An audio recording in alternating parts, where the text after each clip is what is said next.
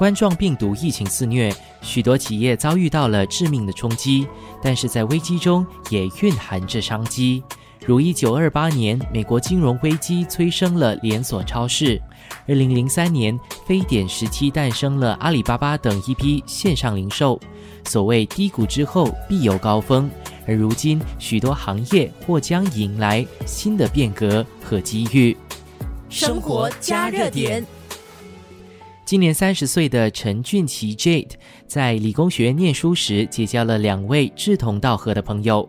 他说，三人都有创业梦，于是，在二零一七年创办了公司 Marvable。几年之后，他因为背痛而得看医生。那次的经验也让他看到了人体工学办公椅的商机。我们每天平均坐在椅子的时数，其实多过八小时，比我睡觉的时间还长。那我还记得那时我在 Takashimaya 吧，看到了一个国际著名品牌的人体工学椅，其实要两千多块新币。为了我的健康还有我的舒适度，那最终我还是买了。不过我们心里总有个坎过不去，两千多块的办公椅，有多少人能其实狠得下心买下来呢？那我就和我的创始人其实就研究才发现。椅子那么贵的原因，其实是因为大多数这些椅子都是国外进口的，而需要经过许多经销商来 distribute，所以价钱才会抬得那么贵。我们就机缘巧合的联系了一家海外中国上海国际著名的人体工学椅的设计厂商，那我们就飞过去了。公司创办人之一的 J 继续告诉我，Marvelble 售卖人体工学产品，产品有三大种类，分别是可升降调节高度的办公桌、儿童家具，以及如今销售火红、采用人体工学的办公椅 ErgoTune。其实我们一推出 ErgoTune 之后，一款我们自创的人体工学椅。我们的销量一直都在增加，我们也没有多做什么多余的 marketing 或者是 advertising，都是靠口碑建立起来的。在阻断措施执行前的前几天吧，我们的办公室、我们的展列室其实都开到晚上半夜，因为客户不断的来。其实我们就在那时就认定说，在家办公的这个趋势即将到来。本地设计的办公椅功能差不多，但是价格却是国外品牌的三分之一。这接着说到了疫情期间订单大增，他们应接不暇，公司得要改变之前的运作方式，才能应付顾客的需求。人手不足，再加上疫情导致供应链出现了许多问题的原因，我们许多 delivery 都延误了。那我们的团队许多人都被客户骂到哭，因为都延误了许久。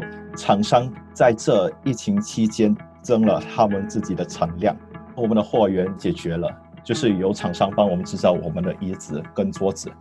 然后到我们这里，我们也做了适当的调整，对于员工分配方面，包括在 delivery 方面招进比较多第三方的物流公司。来帮我们运输，所以就大大增加了运输的 capacity。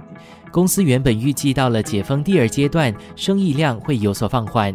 这告诉我，现在的客源依旧稳定，但是经商的条件还是充满了变数。他们前些日子就碰到了货柜箱短缺的难题，在物流方面遇到了阻碍。即使在现在，其实还有一点小的问题，比方说海运的那种很大的货柜箱吧。其实，在我们其中一个工厂里，我们的货已经早就做好了，可是就在那国家完全找不到货柜箱，因为全球的货柜箱其实已经囤积在欧洲跟美国的部分，那也没船运那些货柜箱回来，所以我们就在这有很大的困扰。还好的是，我们也问了许多在海运方面行业的人，那他们也是帮我们临时找到了。几个厂家呢给我们出多余的货柜箱，我们才能把我们全部的货运回来了新加坡。身为年轻创业家，J 说，疫情期间所面对的种种困难，对他来说是个宝贵的一刻。而回顾这次的经验，他学到了不能只依靠单一的货源。其实，在阻断措施要开始之前，我们也十分十分的紧张。因为我们的货源、我们的厂商等等都在一个非常不明确的状态，整个供应链我们也没有具体的信息，它到底会变成怎么样？其实我们就是兵来将挡，水来土掩吧，我可以这么说，就是一个问题出现后。我们就试图用我们所有的资源，所有能找到的能帮助我们的人，然后一起探讨这个问题，看我们可以以哪一个最方便而且最能快解决这个问题的办法来解决这些问题。所以，我们都是一步一步这样慢慢熬着来的。现在为止，局势供应链方面也比较稳定了。这一关也告诉了我们，不管你的生产国家是在哪里。那最重要的是，你都需要一个后补，不能让你的供应链断。在明天的节目中，我们继续来听另一个危机中找到商机的故事，听一家工程设计公司如何利用他们的专业来解决口罩短缺的问题。